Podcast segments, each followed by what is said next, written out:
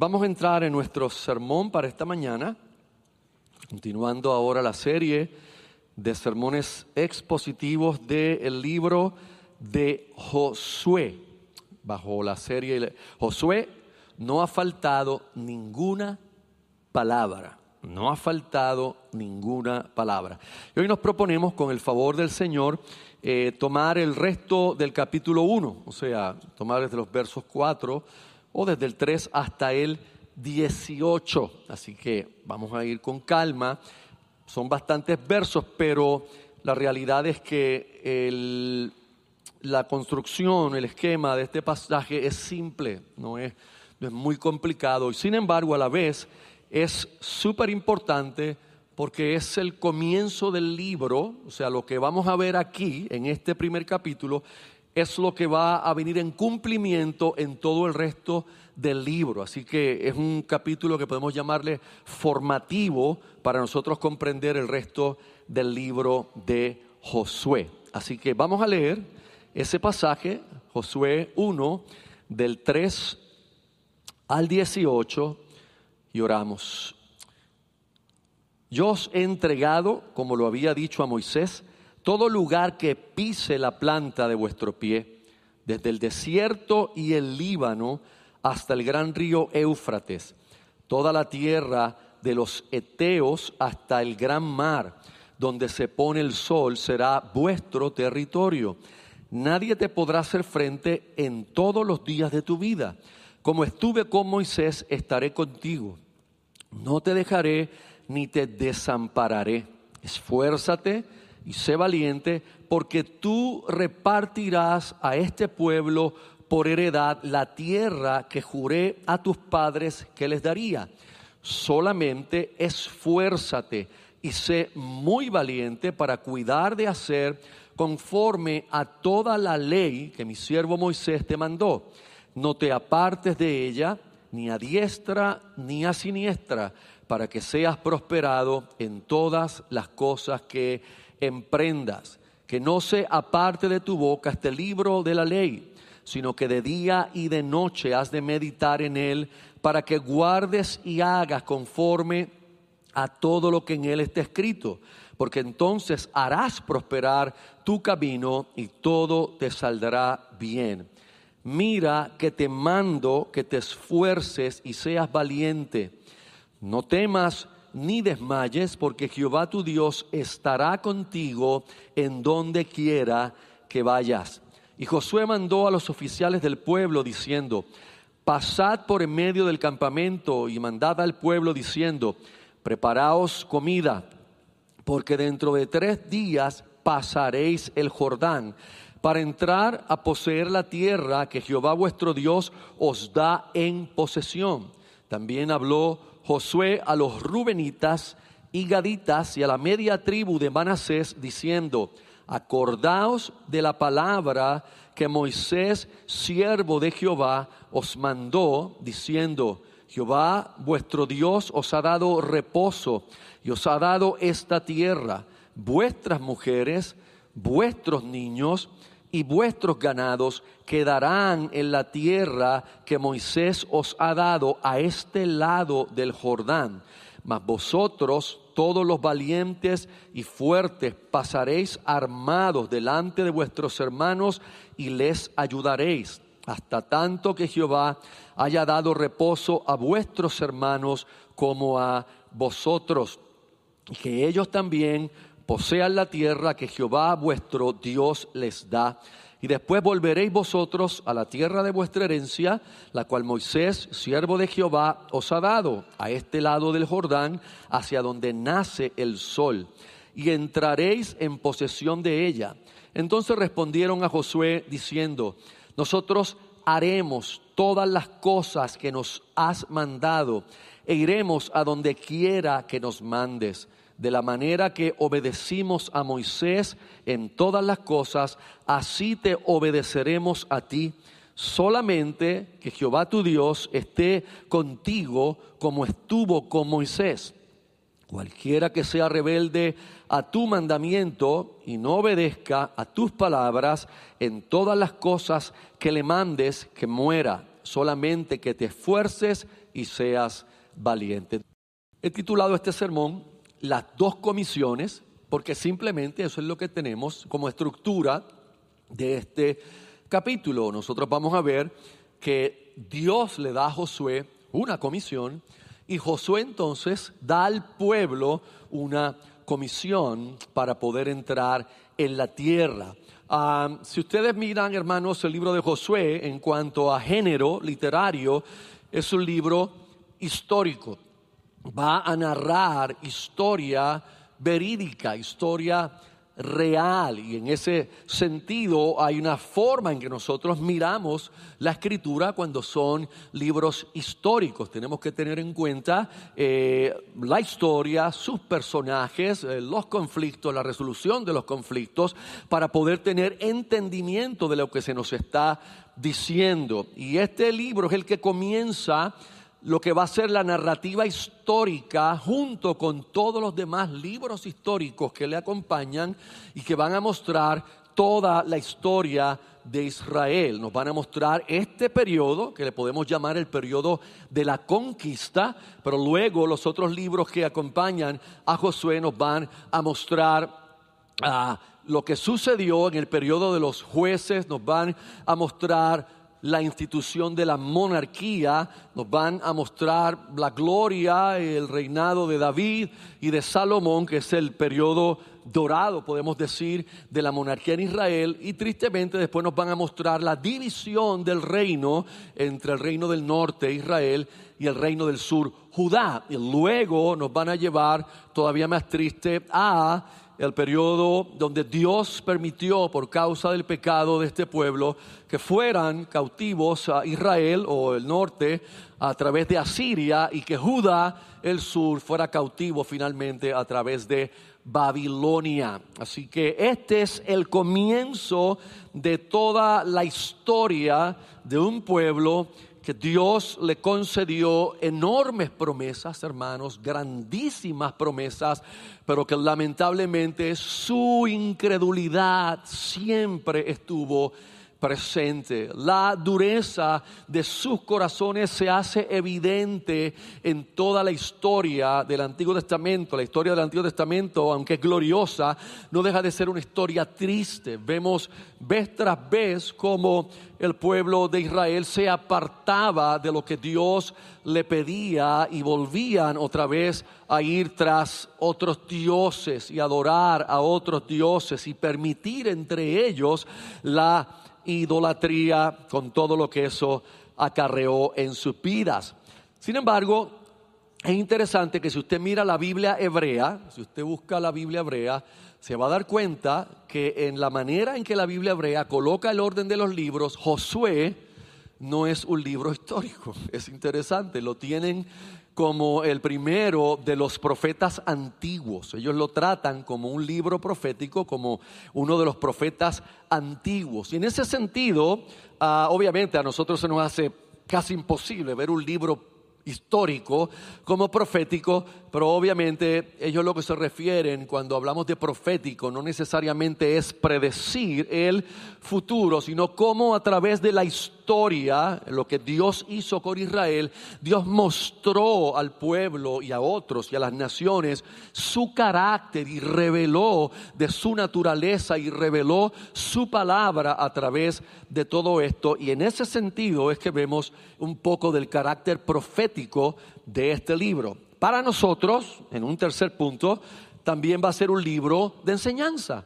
El apóstol Pablo, cuando escribe a los romanos en el capítulo 15 y en el verso 4, él les dice que las cosas que se escribieron antes se escribieron para nuestra enseñanza, a fin de que por la paciencia y la consolación de las escrituras nosotros tengamos esperanza. Estas historias que ocurrieron realmente también encierran aspectos teológicos, nos muestran verdades teológicas que nosotros debemos obviamente ver en medio de la historia, interpretarlas correctamente y ver qué aplicaciones de eso podemos tener en nuestra vida hoy, en el siglo XXI, en nuestra vida diaria. Ver un libro histórico no debe ser el pensar, esto fue una cosa que ocurrió hace miles de años, esto no tiene nada que ver conmigo, esta es la palabra de Dios. Y ella tiene el poder y la capacidad de tener frescura para nosotros todos los días y todo el tiempo, aunque sea un libro histórico. Así que permita el Señor que en este viaje por el libro de Josué nosotros podamos no solamente ver lo ocurrido, la historia, los sucesos, sino que el Espíritu Santo nos muestre ah, en medio de esos sucesos cómo Dios reveló de sí mismo, reveló de su carácter, reveló de sus atributos, reveló de sus maneras de obrar con su pueblo y sobre todo en este libro cómo nos revela que Dios es un Dios que cumple sus promesas. Si usted quisiera, si quisiéramos en una sola palabra decir, vamos a, a, definir el libro de Josué, una sola palabra, yo escogería humildemente la palabra cumplimiento. ¿Por qué? Porque este es el libro que luego del Pentateuco, de los cinco primeros libros, donde se ha repetido todo el tiempo eh, la, tierra que Dios le va a dar a este pueblo, ahora este es el libro que nos muestra la entrada, la conquista y la repartición final de esta tierra. Por lo tanto, es el libro del cumplimiento y también donde comienza el reposo para el pueblo. Reposo que nosotros luego vamos a ver que realmente no vendría hasta Cristo y que no vendrá finalmente y plenamente hasta que el Señor Jesús regrese y nos conceda ese reposo eterno. Así que este ah, eh, bosquejo simple que tiene el capítulo 1 es lo mismo que vamos a usar. Quizás su Biblia eh, tiene subtítulos y el primer subtítulo es la comisión de Dios a Josué. Así que yo no me voy a inventar otro subtítulo porque ya, ya, ya hay uno muy bueno en mi Biblia que no es inspirado, pero alguien lo colocó ahí muy bien. Así que nuestro punto número uno es Dios comisiona a Josué. Ahora, cuando leemos ahí, nos vamos a dar cuenta, si vemos los detalles, que la comisión se da a través de dos maneras. Se va a dar a través de promesas, a través de la promesa personal también, una promesa para el pueblo, pero una promesa personal en la cual Dios se compromete con Josué a que lo que él le ha dicho que va a hacer, va a ocurrir. O sea, es una promesa en la cual Dios está realmente comprometiendo su carácter, su voluntad de que esto va a suceder. Por lo tanto, si miramos los versos del 3 al 5, es donde podemos mirar esto con mayor claridad. Dice, yo os he entregado, como lo había dicho a Moisés, todo lugar que pise la planta de vuestro pie, desde el desierto y el Líbano hasta el gran río Éufrates, toda la tierra de los Eteos, hasta el gran mar donde se pone el sol, será vuestro territorio. Pero fíjate bien como Dios dice, yo os he entregado, yo os he entregado.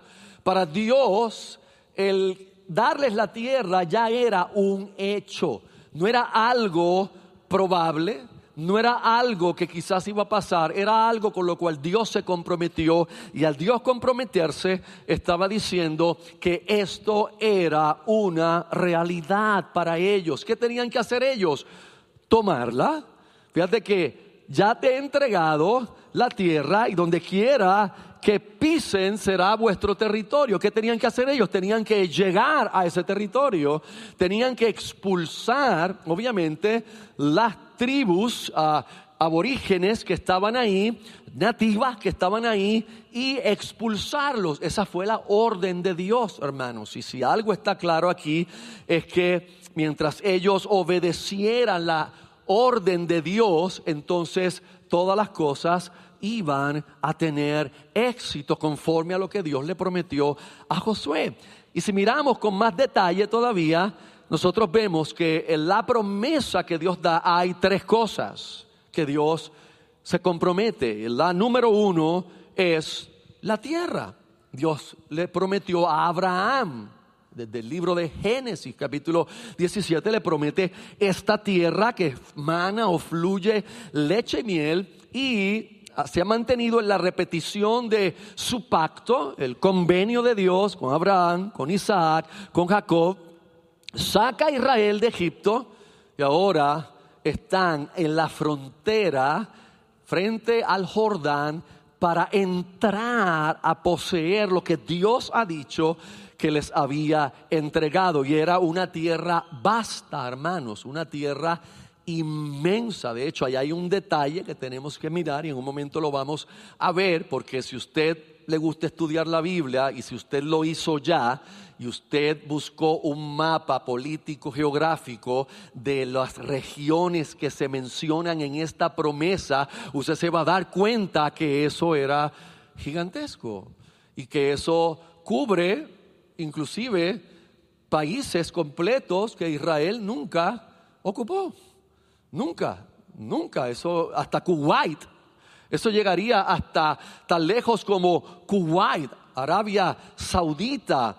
Ah, realmente, cuando uno mira lo que Israel ocupó, es una porción bastante pequeña en comparación con la extensión geográfica de lo que Dios prometió desde Abraham y todavía aquí en el libro de Josué está diciendo, esta es la extensión de la tierra que yo les doy. Así que Dios prometió esa tierra, hermanos. Por eso usted va a entender que Israel y la tierra están tan conectados. A veces uno no entiende el porqué de los conflictos del Medio Oriente, por qué esta gente tiene toda esta situación, toda esta guerra. Es que tú no puedes separar a este pueblo de la tierra, es la herencia que Dios le dio, es lo que el Señor prometió y para ellos es parte de su vida. Si usted recuerda luego en, ah, bueno, luego no, sino en el Pentateuco,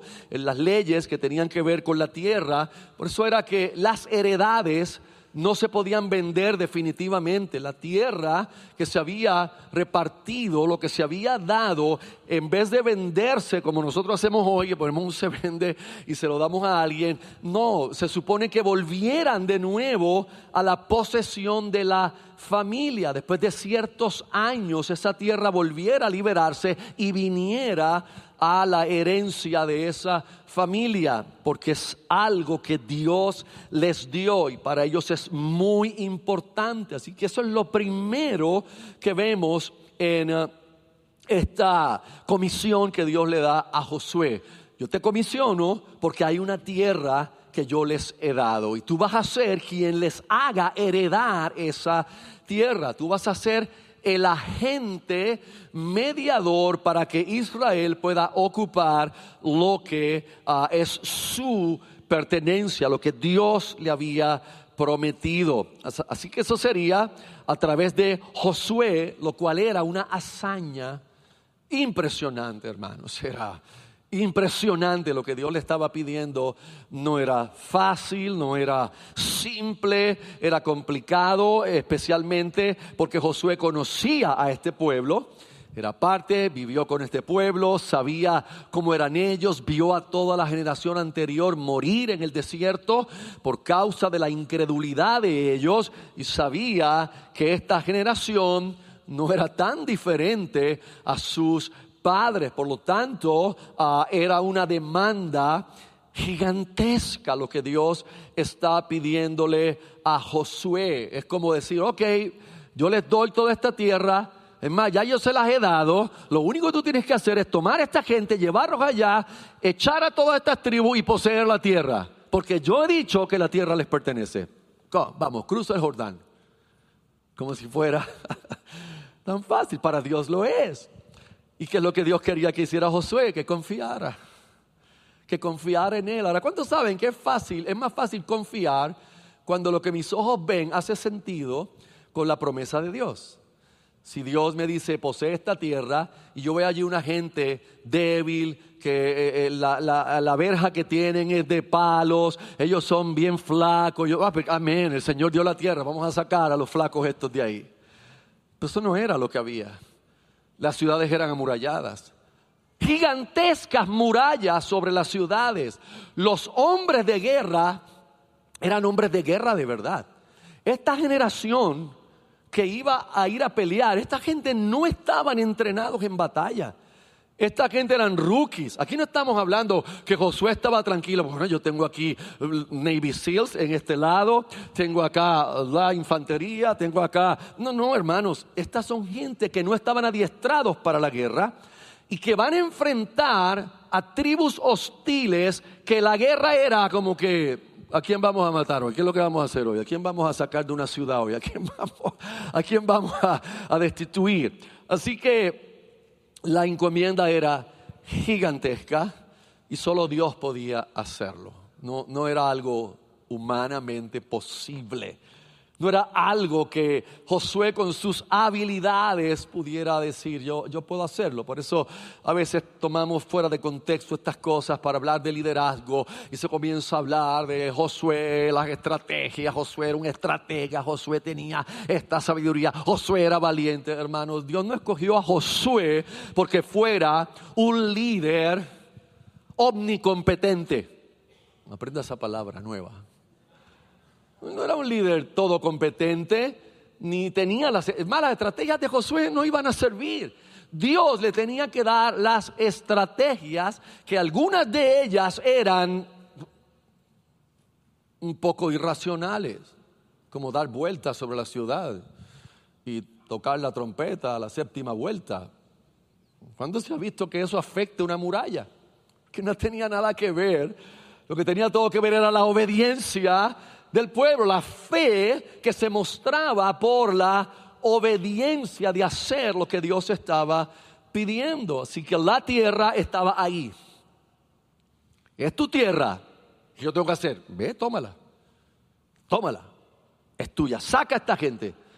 Nadie te va a poder hacer frente. Eso es lo segundo que vemos.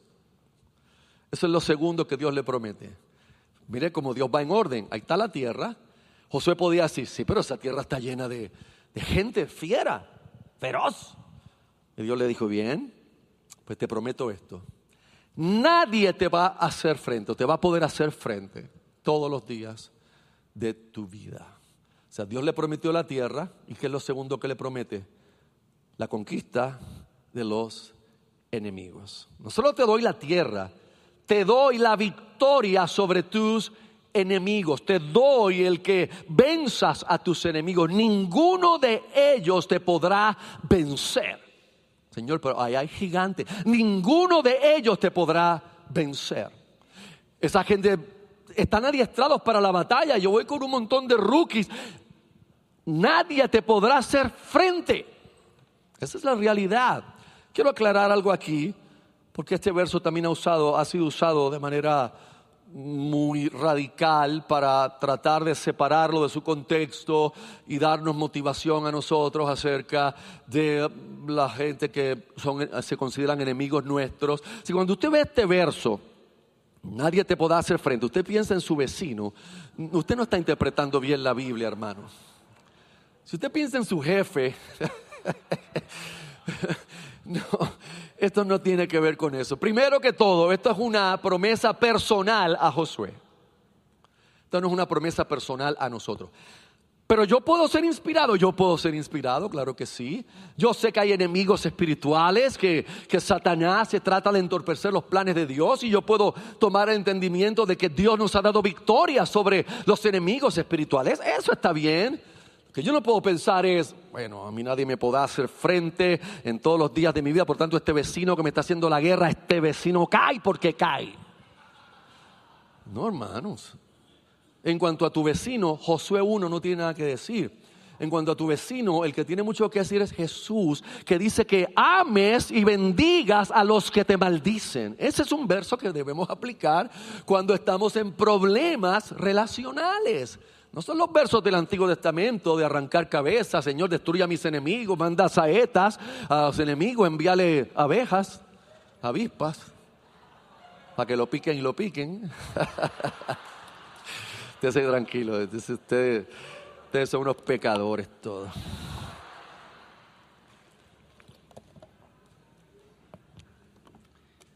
Ay, Señor. Mira para allá. Le dio la tierra y la promesa obvia es, no te apures, yo te he entregado a tus enemigos. ¿Qué tienes que hacer? Enfréntalos. Ve contra ellos. Eso no está fácil, hermanos. ¿Por qué? Porque tiene que ser una rendición total en mi confianza.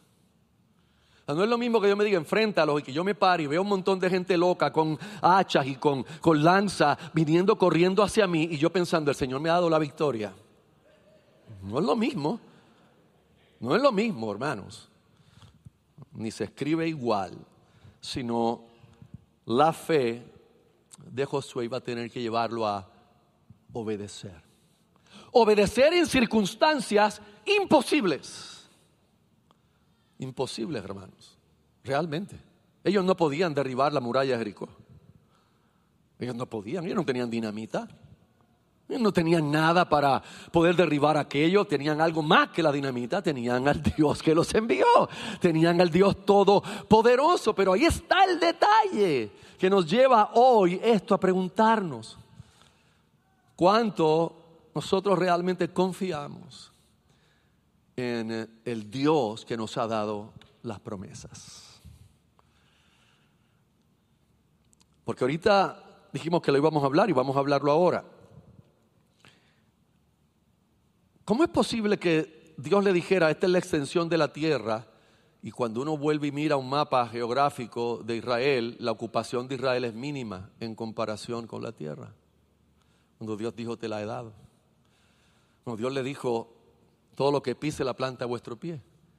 O sea, donde tú presiones, de todo esto que yo te he dicho, donde tú entres, donde tú obedezcas, donde tú saques estas tribus y entres, ese será el territorio y lo demarcó. ¿Qué hizo el pueblo? Entraron a los primeros lugares y comenzaron a acomodarse. Ahora tenían algunas ciudades, ya tenían viñas que habían sido plantadas, ya tenían comodidades. ¿Y qué sucede? Su fe comenzó a apocarse, su obediencia comenzó a apocarse y no continuaron presionando para tomar la tierra, no continuaron obedeciendo lo que Dios les pidió a tal grado que inclusive hubo habitantes de la tierra que ellos no expulsaron. En, desobediencia total a lo que Dios les había dicho, no entraron. Nosotros podemos pensar de esa gente, esa gente siempre, esa gente incrédula. No, no, no, los tratemos tan mal porque nos estamos haciendo daño nosotros también. Porque Dios nos ha entregado una vida cristiana en la cual nosotros podemos tener una vida abundante, hermanos. Abundante espiritualmente hablando. Y muchos de nosotros estamos lejísimos de una vida espiritual abundante. Nos hemos conformado. That's it. Esta es la vida cristiana. Ir el domingo, cantar canciones, escuchar el sermón, repetir mi rutina, seguir haciendo afuera las cosas como las hago, con mi entendimiento, con mi pensamiento. No, hermanos, hay mucho más. Estamos claros que aquí no es el reposo de Dios completo, pero aquí ha comenzado. Y el propósito de Dios es que los creyentes tengamos una vida abundante en medio de las situaciones, en medio de las tribulaciones, en medio de las angustias, en medio de la persecución que podamos enfrentar. Y muchos de nosotros hemos hecho exactamente como los israelitas. Bueno, ya esto, hemos alcanzado esto y no hemos presionado en la gracia más, no nos hemos esforzado más en la gracia de Dios para continuar creciendo en eh, nuestro conocimiento del Evangelio de Cristo.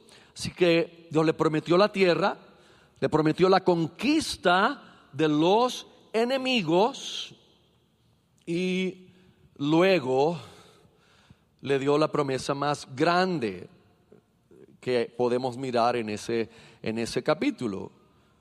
Obviamente, la promesa más grande es la segunda frase del verso 5. Porque esa es la razón de por qué ningún enemigo le podría hacer frente. Como estuve con Moisés, estaré contigo. No te dejaré ni te desampararé. Oh, hermanos, esta es, esta es la promesa de las promesas. Esta es la promesa más grande, no en la tierra. Esta es la promesa más grande. Y fíjate cómo él le tiene que decir. Él le tiene que dar una referencia. Como estuve con Moisés. ¿Por qué le tenía que dar una referencia? Porque Josué ha sido testigo ocular físico de la gloria de Dios en el ministerio de Moisés. Josué ha sido testigo presencial de cómo la presencia de Dios ha estado o estuvo con Moisés todo el tiempo de su ministerio, Dios haciendo maravillas y prodigios y cumpliendo su palabra y dando agua cuando no había agua y carne cuando no había carne y nube para protegerlos del sol y fuego en medio de la noche. Y su presencia es más, déjeme decirle esto, la presencia de Dios en el pueblo de Dios es lo que nos hace únicos. Los creyentes, peleamos tanto por nombres y apellidos y que si bautista, metodista, wesleyano, luterano. Lo que importa no es el nombre que tengamos, sino que somos el pueblo que Dios ha puesto su presencia aquí en la tierra, hermano. Eso es lo que importa. Su presencia está con nosotros. Eso es lo que hace diferente esta reunión hoy. No es Richard, no es usted, no son los que cantan, lo que hace diferente esta reunión a un club de leones, con mucho respeto a ellos, que se reúne esta mañana a hacer cosas buenas que hacen, es que la presencia de Dios está en este lugar, la presencia de Dios está con nosotros, la presencia de Dios está con su pueblo. Cuando nos vayamos de aquí, la presencia de Dios sigue con nosotros. Eso es lo que hizo Israel único, especial. ¿Qué tenían de especial ellos? nada, que Dios puso su presencia en ellos, que Dios los eligió como lo ha hecho con nosotros, que Dios los escogió como lo ha hecho con nosotros y puso su presencia en el pueblo. Y ahora, para animar a este hombre a quien Dios le está dando un mandato imposible, Dios le dice, te voy a dar la tierra, te voy a dar la victoria sobre tus enemigos, pero lo más importante, yo nunca te voy a dejar. Nunca te voy a desamparar. O sea, nunca habrá un segundo en tu vida donde mi presencia y la provisión que mi presencia trae a tu corazón no esté presente y disponible. Oh, hermanos, piénselo. Eso es lo más importante para nuestra vida. Eso es lo más necesario que nosotros podamos caminar en medio de este valle que ah, ah, tenemos en la tierra, este valle que muchas veces se llena de sufrimiento, sabiendo que Dios nunca nos va a abandonar y nunca nos va a dejar. Y sabiendo que ningún reto que yo enfrente en medio de esta vida, no tendré la presencia, la gracia, el amor, la misericordia y el poder de Dios para enfrentarlo. Eso es lo que hace esta vida deleitosa, hermanos. Eso es lo que hace que podamos esforzarnos en la gracia de Dios y entender que Dios nos ha llamado también a nosotros. Nosotros no podemos ponernos en el lugar de Josué, ni en los zapatos de Josué, ni en el propósito de esta historia. No, en Josué debemos ver a Cristo, en Josué debemos ver al Redentor, en Josué debemos ver al que nos trajo reposo completo. Pero sí debemos ser animados, sí debemos ser inspirados, sí debemos ser exhortados a que Dios también nos ha prometido a nosotros lo mismo, que estará con nosotros. Ah, ¿verdad, pastor? De verdad. No lo dijo a través de un profeta, no lo dijo a través de un apóstol, lo dijo Jesús.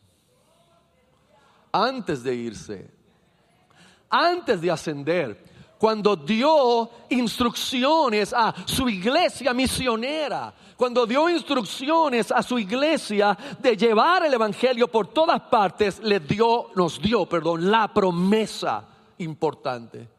Porque yo, oh, hermano, eso es, eso es fuente de poder, porque yo estaré con vosotros. Si ustedes vayan por todo el mundo, ustedes prediquen este evangelio, ustedes hagan discípulos, ¿Saben por qué? Porque yo estaré con vosotros todos los días hasta el fin del mundo, hermanos. Eso es lo que hace a la iglesia única. Única. Nosotros no somos únicos porque nos portamos bien. No piensa la gente, ah, ustedes son evangélicos, ustedes no beben, no fuman, no bailan. Eso no es lo que nos hace únicos a nosotros porque acá hay dos o tres que bailan. Eso no nos hace único a nosotros. Molestando, hermano.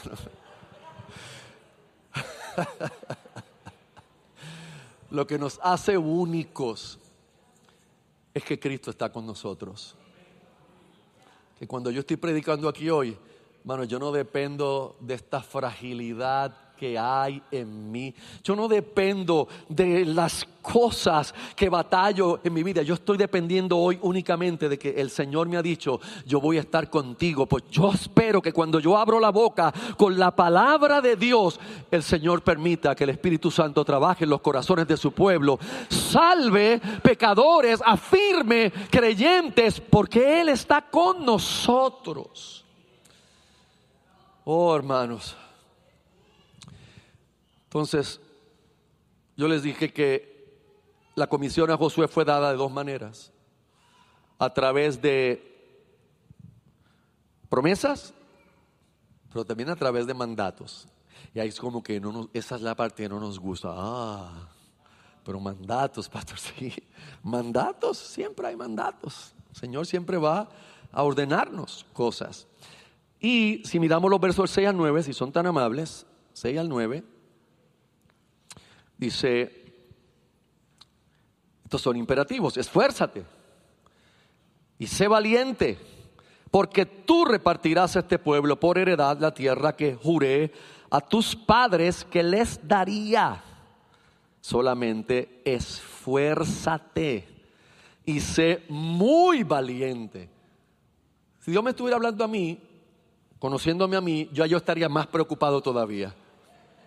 Pues esto, o sea, esto parece que una cosa de otro planeta, porque mira que me está diciendo hace rato. O sea, esto no es como que, ah, sí, esfuérzate. No, no, no, no. Esto es, mira que te lo digo, solamente esfuérzate y sé muy valiente. Ahora mire bien el cambio aquí. Ahora no es sé muy valiente para enfrentar a estas tribus, Sé muy valiente para cuidar de hacer conforme a toda la ley que mi siervo Moisés te mandó. No te apartes de ella, ni a diestra ni a siniestra para que seas prosperado en todas las cosas que emprendas, hermano. Contexto, contexto, contexto. Las cosas que emprendas era meter al pueblo en la tierra, no era hacer negocios de aquella cosa, tener esta. No, no, no estamos hablando de eso. Era para lo que Dios le mandó a hacer a él.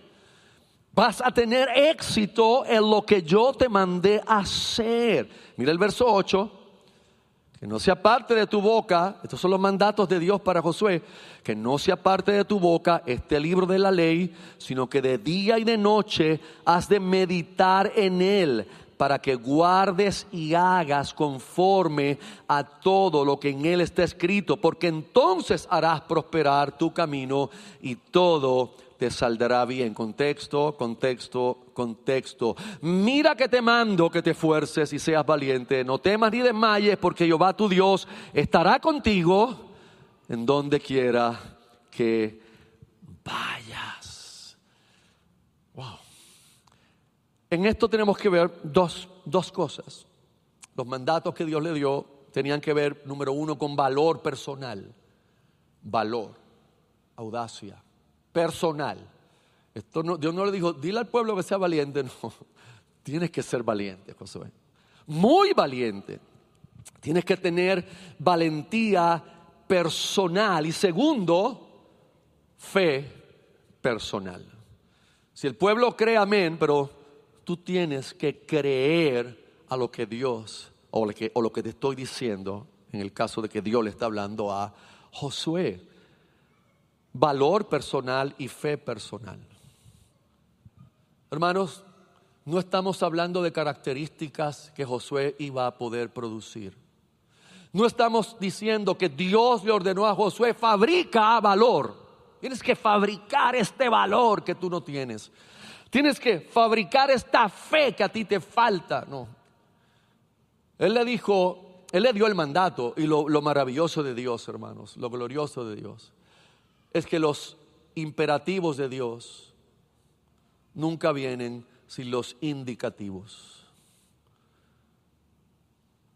Los imperativos de Dios nunca vienen sin los indicativos. Me explico. Lo que Dios me manda hacer nunca viene sin que Él nos muestre la forma en que nosotros podemos lograr eso. Y la forma que nosotros podemos lograr eso es porque Dios mismo nos ha dado la gracia de poder hacerlo. Este valor que Dios le pide a Josué es valor que solo Dios le podía dar. Bueno, Dios no le está diciendo a Moisés que entre en, una, en un curso de mejoramiento personal, no. Dios lo que le está diciendo es, entrégate a mi palabra. Entrégate a meditar a obedecer lo que está en mi palabra y vas a ver cómo el valor se va a levantar en tu vida. La única forma que Josué podía tener este valor, hermanos, que tuvo, porque lo tuvo, para la gloria de Dios, lo exhibió tremendamente en batalla, era la centralidad de la palabra de Dios en su vida. Todo esto que le explica de la meditación, de día, de noche. Esto tiene que ver con lo que va a ser central en tu vida, lo que va a dirigir tu vida, lo que va a ocupar tus pensamientos, lo que va a ocupar tu mente cuando resuelvas las situaciones, cuando busques provisión para resolver, es la palabra de Dios.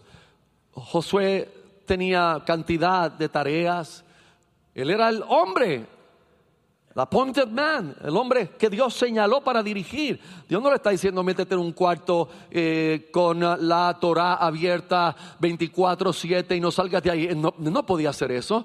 ¿Qué es lo que Dios le está diciendo con estas instrucciones? Los mandamientos, la Torah tiene que ser central en tu vida, tiene que ser prioridad en tu vida, tiene que ser tu cosmovisión para poder hacer lo que yo te he pedido de otra manera Josué no iba a lograr este gran cometido. Hermanos, ¿qué es lo que ha hecho y lo que está haciendo y lo que sigue empujando Satanás, el enemigo de nuestras vidas, contra la iglesia? Descentralizar la palabra de Dios de la iglesia. ¿Lo ha logrado en muchas ocasiones? Sí, lo ha logrado. ¿Y qué, ha hecho, qué, qué hemos hecho muchos sectores de la iglesia? Hemos dejado la palabra a un lado. Hay, algo mejor. Hay pensamientos humanistas que son mejores para escuchar, cree la iglesia, que los preceptos, los mandamientos, las enseñanzas que Dios mismo, hermanos, Dios mismo, a través de los hombres que inspirados por Dios escribieron, nos ha dado a nosotros. Somos la generación que tiene el privilegio de tener los 66 libros de la Biblia en toda su plenitud, en decenas y decenas de versiones y de Biblias y de colores y de comentarios. Y sin embargo, una de las generaciones que más ha dejado la escritura a un lado. Dios nos alcanzó a tiempo a nosotros y ha comenzado este proceso de detoxificarnos de todo aquello y centrarnos en la palabra. Hermanos, pero si usted saca la cabeza de la burbuja en que vivimos y mira un poco la iglesia, se va a dar cuenta que esto ha arropado a la iglesia. Que mi humilde opinión, es mi opinión, mi humilde opinión, no está basada en algo científico, es lo que he visto en mi humilde opinión, no hay una sola denominación cristiana que no haya sido salpicada en esta debacle donde la lucha por la centralidad de la palabra se está dando. Y muchos han puesto la palabra a un lado. Pastor, pero yo veo que todos ellos el domingo buscan un verso de la Biblia y lo predican, sí, hermanos. Usted puede tomar un verso y nada tener eso que ver con predicar la palabra de Dios y predicar el Evangelio. Mientras la palabra no sea central y no fuera central en la vida de Josué, jamás él iba a poder cumplir con lo que Dios le pidió. También le pidió fe personal.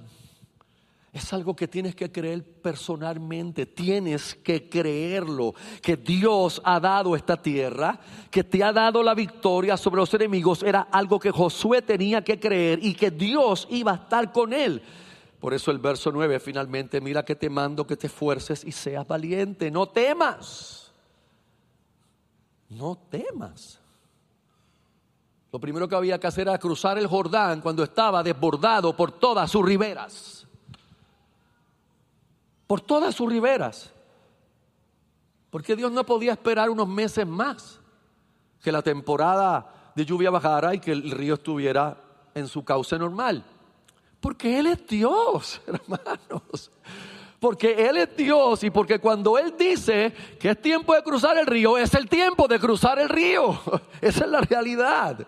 Y eso involucra que fe personal.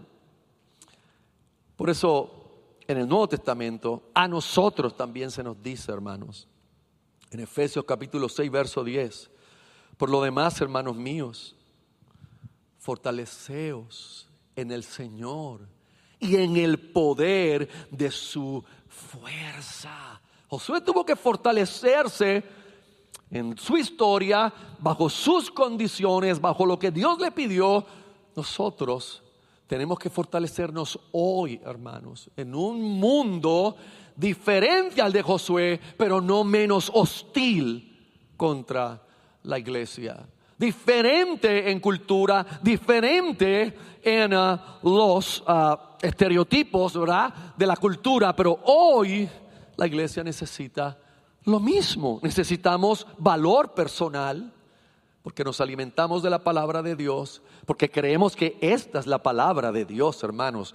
No que contiene, esta es la palabra de Dios suficiente para salvarme, para santificarme y para llevarme finalmente a la gloria con el Señor. Esta palabra es suficiente. Cristo es suficiente. ¿Qué tenemos que hacer nosotros? Fortalecernos, fortalecernos en el poder del Señor. No es en mi poder. Si fuera en mi poder. Si ustedes dependieran de mi poder, cerremos esto aquí. No es en mi es en el poder del Señor. ¿Y pastor, ¿y cómo yo obtengo el poder del Señor? La palabra de Dios. La hemos cambiado por otras cosas. La hemos cambiado por experiencias, la hemos cambiado por cosas raras, cada vez más raras, sin entender que tener la palabra de Dios en abundancia morando en el corazón es la fuente de poder que necesitamos, porque el Espíritu de Dios aviva esta palabra en nuestros corazones. Pablo le dijo a Timoteo la segunda vez que le escribe, circunstancias distintas a las primeras, que fue mucha instrucción, mucha instrucción. En la hora de la segunda carta, Timoteo está enfrentando situaciones, persecución, la gente está desertando de la iglesia local de Éfeso. Y Pablo le dice, tú pues, hijo mío, esfuérzate en la gracia. No esfuérzate en tus triunfos o esfuérzate en tu sabiduría. No, esfuérzate en la gracia que es en Cristo Jesús. Es lo mismo que nosotros somos llamados en este siglo a esforzarnos, hermanos. De repente, para nosotros se vuelve muy similar el pensar lo que Josué enfrentó con lo que nosotros estamos enfrentando. Josué no tenía idea de cómo iban a poder derribar esas murallas. ¿Usted tiene alguna idea de cómo nosotros vamos a penetrar una cultura hostil donde cada vez la palabra de Dios y la sola mención de Dios es más álgida para ellos? Es la realidad. No estamos en, la época donde a mí me tocó predicar y compartía esto con, no sé quién, con alguien hace poco, en, los cultos relámpagos. ¿Alguien predicó un culto relámpago? Esos cultos que sacaban bocina, el véate aquí en esta esquina. Y ver a la gente en el residencial público, por ejemplo en Carolina, en Sabana Abajo, bajar de los apartamentos y venir a escuchar. It's not to happen today. Eso no es lo que pasa hoy, hermanos.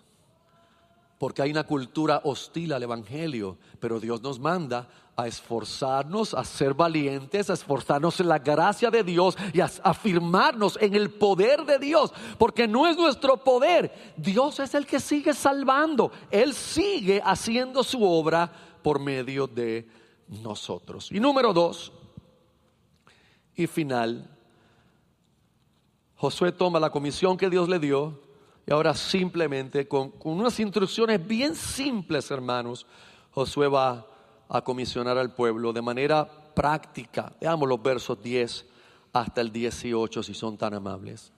Y Josué mandó a los oficiales del pueblo diciendo, pasad por en medio del campamento y mandad al pueblo diciendo, preparaos comida porque dentro de tres días pasaréis el Jordán para entrar a poseer la tierra que Jehová vuestro Dios nos da en posesión.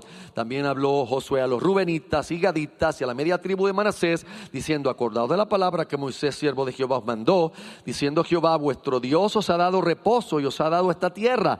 Vuestras mujeres, vuestros niños y vuestros ganados quedarán en la tierra que Moisés os ha dado a este lado del Jordán, mas vosotros, todos los valientes y fuertes, pasaréis armados delante de vuestros hermanos y les ayudaréis hasta tanto que Jehová haya dado reposo a vuestros hermanos como a vosotros y que ellos también posean la tierra que Jehová vuestro Dios les da. Y después volveréis vosotros a la tierra de vuestra herencia, la cual Moisés, siervo de Jehová, os ha dado a este lado del Jordán, hacia donde nace el sol, y entraréis en posesión de ella. Instrucciones muy simples a los que van a entrar, a todo el pueblo, todos tenían que hacer esto, prepararse, entender que iban a cruzar. Llegó el momento de lo que Dios había hablado y en ese sentido fue rápido, se tardó años y años, pero cuando ocurrió fue rápido. En tres días ustedes van a pasar. No tenemos meses para sentarnos aquí ahora a debatir y a pensar, preparen comida para la jornada. En tres días estamos en el Jordán y allí vamos a cruzar a poseer la tierra. Piense, hermanos, todos los sentimientos y emociones desatados en el pueblo que ha estado esperando esto por toda su vida. Aquí están los que salieron de Egipto niños, y aquí están los nacidos en los 40 años, que ni siquiera vieron la algarabía que debe haber sido salir de Egipto.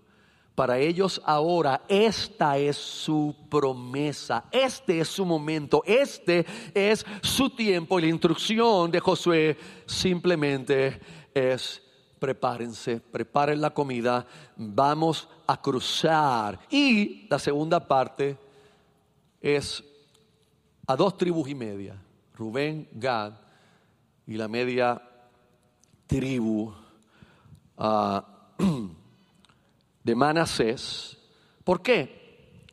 Porque Moisés les repartió la tierra a ellos ya. La tierra de ellos era antes de cruzar el Jordán. Y ya Moisés había dicho, esta es la porción de Rubén, de Gad y de la media tribu de Manasés. Pero ya Moisés les había advertido algo.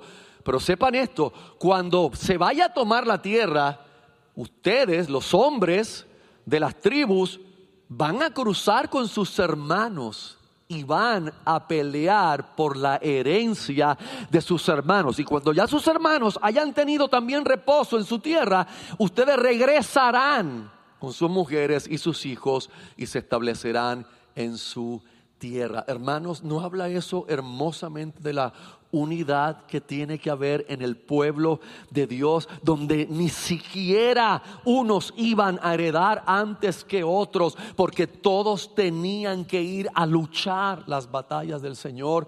Para nosotros, este es una, un aspecto que podemos aplicar a nuestras vidas como cristianos y como iglesia, porque una de las luchas más tenaces que tenemos todos los que estamos aquí es el individualismo. Una de las luchas más tenaces que nosotros batallamos todos los días es algo muy profundo que se llama ombliguismo. El ombliguismo. Todos saben lo que es ombliguismo, ¿verdad? Miramos la vida a través de nuestro ombligo, de mirarnos nosotros mismos.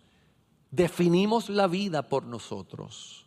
Tomamos decisiones por lo que me conviene a mí. Rara vez pensamos en el bien común. Rara vez pensamos en cómo afecta eso a la vida de la congregación, a mis hermanos, porque estamos acostumbrados a definirlo todo a través de nosotros. Por eso la Biblia nos alerta y nos advierte en el Nuevo Testamento, puestos los ojos en Jesús, el autor y consumador de la fe. Por lo tanto, creo que es un ánimo especial que nos puede impartir esto a nosotros como creyentes para mirar a nuestros hermanos, para mirar si ellos también están alcanzando las bendiciones de la gracia de Dios y si no, ayudarles y luchar juntos y batallar juntos y preguntarnos si necesitamos aunarnos hombro con hombro, espalda con espalda para enfrentar cualquier situación que debamos enfrentar. Los últimos tres versículos de este capítulo nos dicen algo muy simple, que ya Dios estaba obrando es la promesa que le dio a Josué. Fíjate cómo el pueblo respondió. Escúchate, el pueblo de Israel. Estos son israelitas. Y mire su respuesta. Entonces respondieron a Josué diciendo, nosotros haremos todas las cosas que nos has mandado e iremos a donde quiera que nos mandes. De la manera que obedecimos a Moisés en todas las cosas, así te obedeceremos a ti. Solamente que Jehová tu Dios esté contigo como estuvo con Moisés. Cualquiera que sea rebelde a tu mandamiento y no obedezca a tus palabras en todas las cosas que le mandes, que muera. Solamente que te esfuerces y seas valiente. Este es Israel, este es Israel. Bajo la gracia de Dios, bajo la promesa que Dios le dio a Josué de que el pueblo también le obedecería. Este es Dios obrando en este pueblo. Esta es la mano de Dios sobre el pueblo cumpliendo la promesa. Y ellos fueron más allá. Ellos llegaron al grado de pensar que no obedezca a Josué debe morir, debe ser cortado del pueblo de Dios, ni siquiera Dios le habló eso, ni siquiera le había mencionado eso, pero ellos llegaron a este punto, solamente le pidieron a Josué las dos cosas que Dios le había prometido. Bueno, una le había prometido y la otra se la mandó. Solamente te pedimos que Dios esté contigo. Nosotros te vamos a obedecer, pero nosotros necesitamos que Dios esté contigo, lo cual no era problema porque Dios le dijo, yo estaré contigo. Por lo tanto, era realmente glorioso ver al pueblo obedeciendo la palabra del Señor, obedeciendo lo que se le estaba pidiendo, sin ni siquiera chistar, Aquí no hubo el yo opino, yo creo. No, hermanos, aquí sencillamente la mano de Dios estaba sobre este pueblo para ponerlo como uno solo. No hubo una sola oposición a su liderazgo, como se prometió en el versículo 5, la primera parte de ese versículo. Pero algo más asombroso, no hubo ni una pizca de resentimiento por la transferencia de liderazgo. Y eso es muy humano, hermanos. Eso es muy humano. Cuando hay un liderazgo que se transfiere, amén, la gente puede estar bien, hay que seguir, pero a veces demuestran que hay cierto tipo de, sí, pero este no es Moisés, tengan eso claro. Este no es Moisés, ya no hay nube, mira, ni fuego, no hay nada de esto. Esto con el otro. que ver, este, esto, aquí no hay nada de esto. Es más, paró hasta el maná, ¿qué pasó aquí? ¿Qué pasó? No hay nada aquí ahora. Interesante, hermanos, que cuando Dios compromete su palabra y su promesa, nosotros podemos estar seguros de que Dios irremisiblemente cumplirá, hermanos. Él no puede fallar simplemente porque Él es Dios. Que eso nos anime esta mañana a poder confiar en el Señor a tal grado que nuestra fe se manifieste en el crecimiento de nuestra obediencia a los principios y a la palabra de Dios. ¿Por qué es importante eso? Porque cuando nos acostumbramos a oír la palabra de Dios todos los domingos y la escuchamos y la escuchamos y la podemos debatir y, podemos pensar sobre ella y podemos opinar sobre ella, pero no la aplicamos.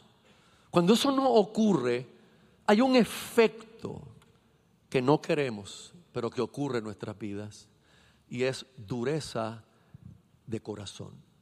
Cuando uno oye y oye y oye y sigue oyendo, pero no aplica, no suplica al Señor, Padre, dame la gracia, el poder para poner esto en práctica, para con nombre y apellido, esto que tu palabra me ha enseñado, permíteme aplicarlo, accionarlo, ponerle acción a mi fe. Cuando eso no ocurre, hermanos, hay un proceso de dureza en nuestro corazón. Y esa dureza crece y crece y es sumamente peligrosa esa dureza. Y por eso es que necesitamos entrar a la Biblia, historias como estas, sucesos reales, nos pueden hablar de cosas muy profundas que tienen que ver con nuestra vida espiritual hoy. Así que supliquemos al Señor esta mañana que Él nos conceda crecer en nuestra vida de obediencia. Dios eterno, tu palabra es maravillosa, tu palabra es gloriosa. Creo que simplemente arañamos la superficie de ella en nuestra limitación humana. Gracias por tu Espíritu Santo que nos trae la iluminación de esta revelación que tú has traído por la inspiración de tu Espíritu Santo. Te pedimos, Señor, y te confesamos nuestro pecado en el área que hemos querido tomar como aplicación de este sermón, porque hemos sentido convicción al ver a Josué que recibió de ti la comisión y vamos a ver durante todo el libro que obedeció la comisión, creyó a tu palabra, la puso por obra, tomó valentía de ti, fe personal de tu palabra y vemos resultados gloriosos a través del libro. Ayúdanos esta mañana, Señor. Te lo suplicamos, nosotros te necesitamos, reconocemos la fragilidad de nuestro corazón, reconocemos lo pronto que somos para el doble ánimo, lo dado que somos, Señor, a divagar entre dos pensamientos. Te suplicamos esta mañana que con tu gracia bendita nos ayudes. Concédenos, Señor, una mayor aplicación de lo que leemos en tu palabra, de lo que estudiamos, de lo que escuchamos en los sermones de los domingos, de lo que recibimos en los grupos pequeños de discipulado, en los grupos pequeños de matrimonio. Señor, permítenos por favor ser oidores que tengamos tu palabra en estima, que no se convierta ella simplemente en puntos a debatir, en conocimiento mental que obtener, en asentimiento intelectual, sino tu palabra continúe trabajando en nuestros corazones. Mantén nuestros corazones sensibles, por favor, sensibles a tu voz que está en tu palabra mientras nosotros la ponemos en acción. Perdónanos en nuestra rebeldía, al no aplicarla, al escuchar y seguir nuestra vida como si no hubiéramos escuchado nada. Perdónanos, Señor, perdona nuestra ignorancia, perdónanos, te lo suplicamos y despiértanos, despiértanos, Dios, despiértanos, Señor, despierta nuestro corazón. Te necesitamos, Padre, en el nombre de Jesús. Amén y amén.